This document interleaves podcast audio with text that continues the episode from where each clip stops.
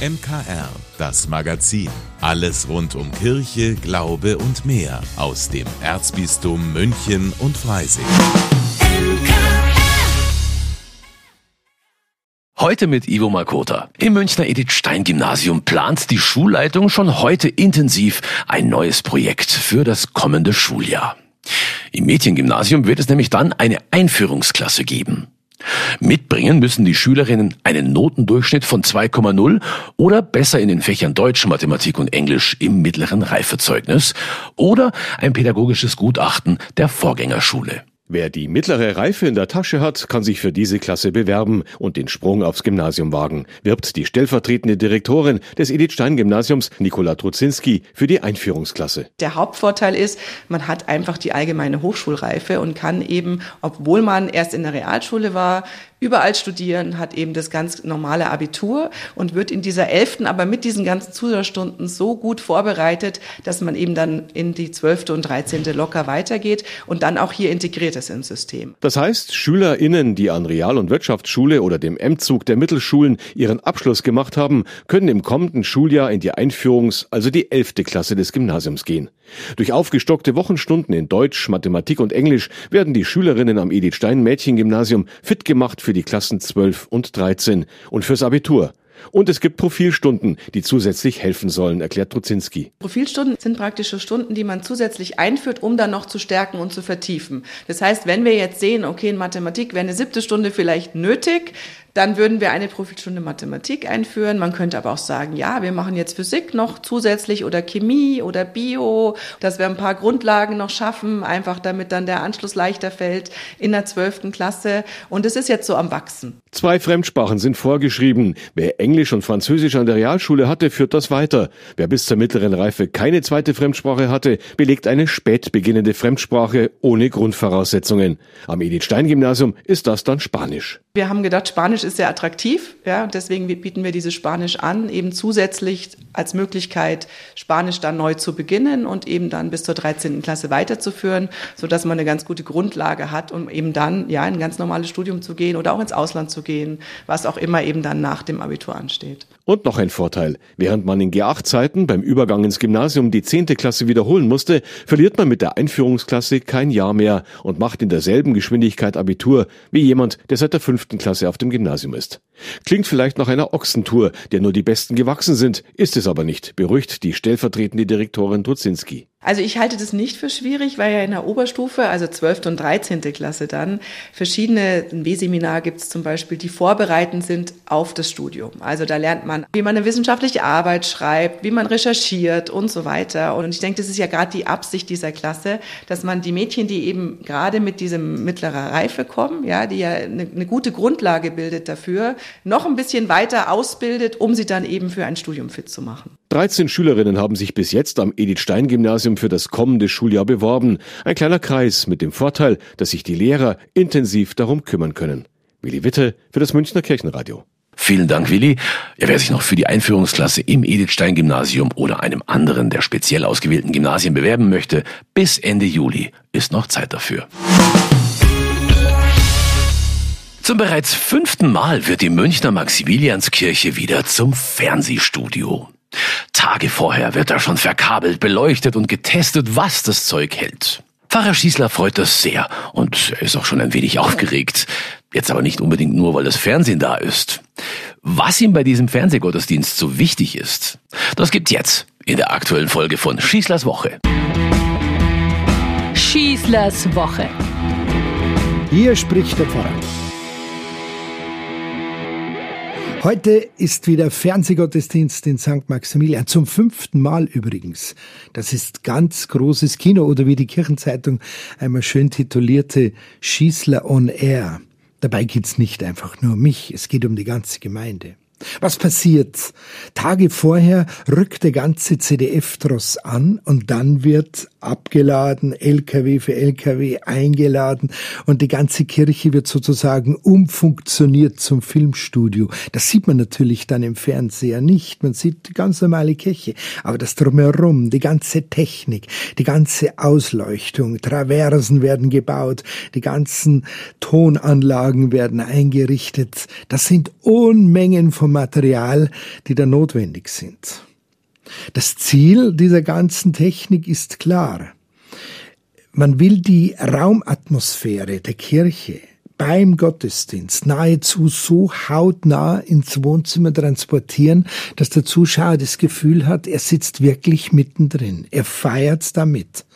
Deswegen auch dieses Ansinnen, den Live-Gottesdienst zu machen, nicht einfach aufzuzeichnen und das wieder zu produzieren, sondern ich in meinem Wohnzimmer, der ich vielleicht nicht mehr in die Kirche gehen kann oder irgendwo anders bin und da gerne dabei wäre, ich sitze da in der Bank oder bei uns eben in den Stühlen.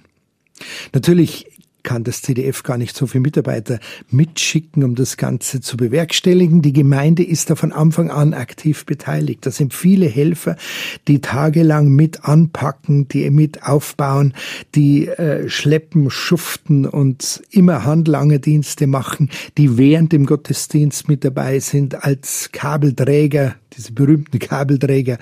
Ich tröste dann immer meine Leute und sag, so beginnt eine große Karriere in Hollywood. Das, was wir in den Gottesdienst machen, darf natürlich nicht dem Zufall überlassen werden. Es ist ein regelrechtes Drehbuch für die Messe. Alle Texte, alle Lieder, Gesänge, Gebete müssen minutiös angeordnet werden. Es muss genau der Überblick bewahrt werden, wie lange das Ganze dauert. Es wird immer wieder durchgeprobt. 44,30. So lange haben wir das Funksignal. Es wird nicht überzogen. Wir sind keine Talkshow. Wir sind ein katholischer Gottesdienst. Das muss natürlich sitzen. Von der Länge der Predigt, über die Länge der Musikstücke, über Länge der Lieder, die man miteinander singt, über die Länge der Kommunionausteilung, die wir machen können, über die Länge der Meditation während der Kommunionausteilung, alles ganz exakt in Minuten und Sekundentakt eingeteilt. Dazu braucht's viele Proben, technische Proben. Dazu braucht Sprachübungen mit allen Sprechern und Sängern. Dazu braucht's eine offizielle Generalprobe dann am Samstag und das ist dann der finale Akt und da schaut jeder zuerst auf die Zeit, so wie ein Winzer auf den Öchselgrad. Schauen wir auf die Zeit, liegen wir drin oder müssen wir noch irgendwo kürzen oder geht's irgendwie dann noch rüber?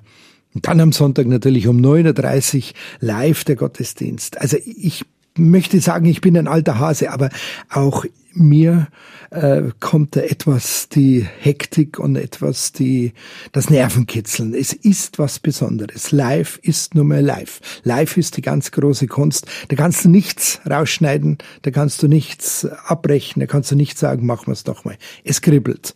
Es muss kribbeln. Und ohne dieses Kribbeln wäre vielleicht der ganze Reiz der Sache weg. Ja, das ist eine Menge Holz, das ist unglaublich viel Arbeit. Es geht nämlich noch weiter. Unmittelbar sofort nach dem Gottesdienst beginnt das Hörertelefon. Da sind 20 Leute die da mitmachen als Telefonisten, die bis 18 Uhr abends mit Menschen von überall her, Deutschland, Österreich und der Schweiz telefonieren. Es geht um die Kommunikation mit den Zuschauern. Das ist ganz wichtig. Reden, miteinander reden, loben, aber auch kritisieren. Feedback geben und das allen zu ermöglichen. Das ist etwas, was uns vielleicht im normalen Sonntagsalltag fehlt, dass wir danach zusammenbleiben, dass wir über diesen Gottesdienst reden, dass man sich äußern kann. Hat er mir gefallen? Was hat mir missfallen? Hat er mich gestärkt? War er langweilig? Wir bieten diese Möglichkeit natürlich, weil es gewünscht ist seitens der Veranstalter.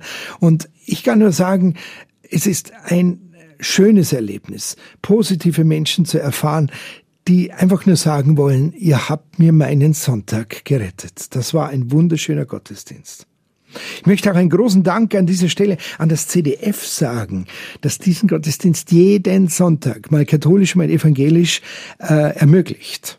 Ist auch keine Selbstverständlichkeit. Alleine könnten wir es nicht.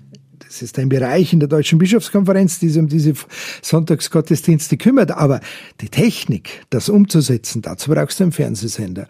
Und ich finde das eine ganz große missionarische Einrichtung, die sich da entwickelt hat und an der sie alle festhalten.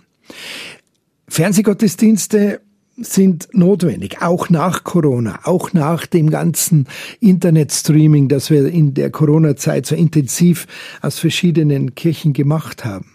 Sie sind notwendig, aber man muss immer wissen, warum tun wir das? Die Gemeinde präsentiert sich hier nicht selbst, die gibt hier nicht an, die sagt hier nicht, schaut, wie toll wir sind. sondern die Gemeinde übernimmt einen Dienst, einen Auftrag, nämlich Christus für die Menschen zu Hause anzubieten. Für Menschen, die vielleicht nicht mehr in die Kirche gehen können, für Menschen, die da draußen sind, für Menschen, die vielleicht zufällig reinzeppen und dann hängen bleiben. Gemeinde wird hier so zum Dienstleister. Gemeinde ist nicht Selbstdarsteller, das hatte gar keine Chance ohne dieses Heer an Freiwilligen, sondern die Gemeinde möchte etwas für andere tun. Also es wird eigentlich der Gemeindecharakter nirgendwo so deutlich wie in dieser Sicht, was hier geleistet wird. Das sind nicht Wichtigtour, die sich hier auf den Plan setzen. Das sind weder beim CDF noch bei den Veranstaltern der Bischofskonferenz noch in den Gemeinden die Erfahrungswerte, die wir bekommen, äh, das Umfeld, das wir anbieten können als Gemeinde, die das äh, ermöglicht, der Ablauf, die Organisation, dass dies problemlos funktioniert, die Atmosphäre vor Ort, das alles, wenn stimmt, dann ist es natürlich um ein Vielfaches leichter, sowas auf die Beine zu stellen. Und dieses Gefühl aber überträgt sich auch auf den Zuschauer. Er spürt es, das Ganze ist stimmig. Da greift einer in die Hand des anderen. Ja, ich gebe zu, das macht uns stolz. Stolz, dass wir schon zum fünften Mal das, diesen Auftrag bekommen haben und dass wir das machen dürfen. Das macht uns stolz, aber nur bitte im positiven Sinn. Natürlich nehmen wir gerne lobende Kritiken von Zusehern und von den Beteiligten und den Ausführenden an. Vielleicht müssen wir das als Kirche viel mehr lernen, dass wir uns auch übereinander freuen können. Natürlich hören wir auch, ja, ja, immer dann und immer Maximilian und immer Schießler und so weiter. Das ist völlig kontraproduktiv, das ist völlig überflüssig. Warum gelingt es uns nicht, diese Neiddebatten einfach abzustellen? Die sind überhaupt nicht ertragreich, sondern einfach zu sagen, das sind Leute von uns. Und es ist so schön, dass sie sich da einbringen, dass sie das können. Das muss nicht jeder können. Denn am Ende profitieren wir alle davon, wenn wir ein gutes und ein positives Ergebnis abliefern. Die Kirche hat so dringend notwendig und braucht unbedingt eine einladende, frohmachende und gewinnende Außendarstellung. Es ist sehr viel Arbeit. Macht man nicht jedes Jahr, bitte. Aber natürlich immer, wenn man gefragt wird. Denn es ist urchristlich, so einen Dienst, so ein Amt für andere zu übernehmen. Ich danke allen, die da mitwirken und vielleicht dürfen wir nächstes Jahr wieder ran zum sechsten Mal. Ich wünsche euch eine gute Woche, euer Pfarrer Schießler. Das war die neueste Folge von Schießlers Woche von und mit Pfarrer Rainer Maria Schießler. Ein Podcast, den Sie jederzeit nochmal anhören und abonnieren können, gibt's gratis auf münchnerkirchenradio.de und beim Streamingdienst Ihrer Wahl.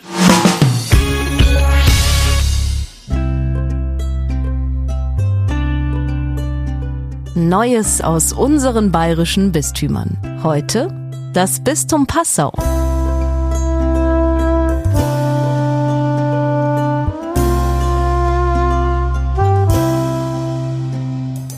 Mit meinem Gott springe ich über Mauern. So das Motto des großen Ministrantentags des Bistums Passau, zu dem am Wochenende rund 650 Ministrantinnen und Ministranten gekommen sind. Zu Beginn wurde nach einer Sternwallfahrt Gottesdienst im Dom mit dem Passauer Bischof Stefan Oster gefeiert. Ja, und dann gab's ganztags rund um den Domplatz jede Menge Programm. Die Vorfreude war groß auf den diözesanen Ministrantentag, zum ersten Mal überhaupt in dieser Form unter Bischof Stefan Oster.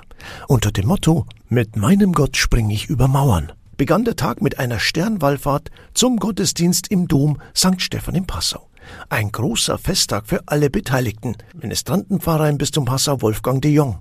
650 Ministrantinnen und Ministranten aus der ganzen Diözese, die zu uns gekommen sind, die miteinander feiern wollen, die den Ministrantendienst in Ehren halten wollen und sie einfach gegenseitig bestärken, dass dieser Ministrantendienst einfach gut und wertvoll ist und nicht nur in der Kirche stattfindet, sondern dass Ministranten auch lebendige Burm und Dindeln sind. Wir sind eine frohe, lebendige Glaubensgemeinschaft und ich freue mich so, dass so viele Ministrantinnen und Ministranten da sind und mit uns feiern, Gott feiern, Gemeinschaft feiern, Kirche feiern, Jesus feiern. Das ist wunderbar und ich freue mich, dass die vielen Minis der Kirche ein junges Gesicht geben und zeigen, dass der Glaube froh macht und dankbar macht. Passaus Bischof Stefan Oster. Er war auch am Nachmittag rund um den Domplatz aktiv, nicht nur für Selfies mit den Minis. Die Freude war groß an diesem Nachmittag und sie war allen anzumerken. Ich finde es halt sehr, sehr schön, dass jeder Spaß für Ministerin hat. Ich finde es auch sehr schön, dass einfach durchs Ministerin so viele Leute zusammendruckt und dass so viele Leute so viel Spaß daran haben, in die Kirche zu gehen und dort zum helfen. Die Gemeinschaft mit Gott und in die Kirche gehen, es ist einfach schön für mich. Ich nehme mit, dass eine sehr große äh, Erfahrung ist, dass man mal im Dom ministriert hat und dass unglaublich ist, wie groß das ist. Am Nachmittag standen dann zahlreiche Workshops rund um den Domplatz auf dem Programm. Edith Drechsler vom Ministrantenreferat. Spiel, Liturgie, Religion, Gebet, also eine bunte Vielfalt an Aktionen, die die Minis einfach erleben können mit ihren Begleiter und Begleiterinnen. Sie sollen Spaß erleben natürlich, große Gemeinschaft erleben und einfach diesen Tag als Dankeschön mitbekommen, dass sie einfach so treu zur Kirche stehen. Wir haben ganz viele Kolleginnen und Kollegen aus dem Bistum angefragt und auch andere Organisationen, ob sie uns heute an diesem Tag unterstützen können. Und die haben sich alle was Tolles einfallen lassen, auch rund um das Motto, mit meinem Gott springe ich über Mauern. Silvia Länger vom Ministrantenreferat im Bistum Passau. Das Motto bestärkte alle, die beim Diözesanen Ministrantentag in Passau dabei waren. Und sie alle waren sich am Ende einig. Also ich würde sagen, es war sehr schön. Ja. Ich wäre gerne ja. nochmal mit dabei. Ja, ja ich auch. Ich auch. Ich auch. Thomas König, katholische Redaktion. Ja, also bei mir gab es dank vieler Freunde und einer grandiosen Hochzeitsparty an diesem Wochenende jede Menge Highlights, die ich Ihnen jetzt hier nennen könnte. Aber auch meine Kollegin Maria Erdl hat eins. Welches das ist, das hören Sie jetzt. Das Highlight der Woche. Hallo, ich bin Maria Ertl, Redakteurin und Moderatorin beim MKR. Und mein Highlight der Woche war die feste Zusage für einen Mietvertrag. Wir ziehen um und das schon bald in ein wunderschönes kleines Haus, endlich mit Garten, auf den sich vor allem meine Mädels wahnsinnig freuen. Doch mit der Zusage kam auch wieder die Frage auf, wer hilft, denn alleine Couchen, Waschmaschinen und Betten schleppen ist einfach nicht drin. Und da war es dann wieder. Jeder der Freunde hat sofort zugesagt zu helfen. Mit einer Selbstverständlichkeit packen alle mit an, dass es mir wieder ganz warm ums Herz wird. Niemand käme auf die Idee zu sagen, holt euch doch einfach eine Umzugsfirma. Zu wissen, dass immer Menschen da sind, die einen unterstützen, diese Sicherheit, dass es immer irgendwie geht, egal ob es ein Umzug ist, eine Panne oder egal welche Notlage, das ist einfach ein Riesengeschenk und auch die größte Motivation, sich genauso für andere einzusetzen. Deswegen bin ich gerade wieder noch bewusster als sonst einfach unendlich dankbar für die Menschen, die mich in meinem Alltag begleiten.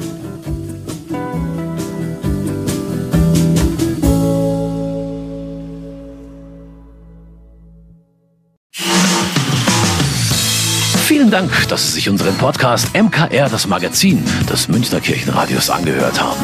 Wir freuen uns, wenn Sie unseren Podcast abonnieren und in der Podcast-App Ihrer Wahl bewerten. Am liebsten natürlich mit fünf Sternen. Wir haben auch noch viele andere schöne Podcasts. Diese finden Sie unter münchnerkirchenradio.de und überall, wo es Podcasts gibt. MKR, wir machen Ihren Podcast. MKR, mehr Tiefgang für den Süden.